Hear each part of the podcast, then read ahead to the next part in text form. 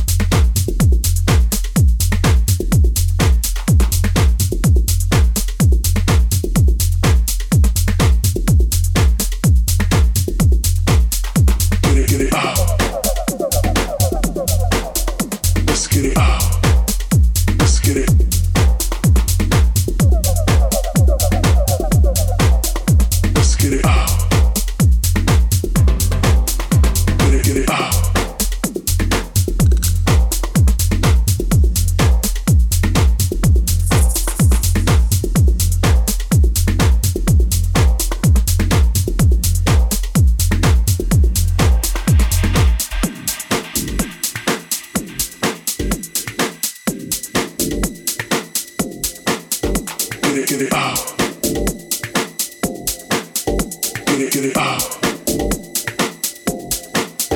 Let's get it out.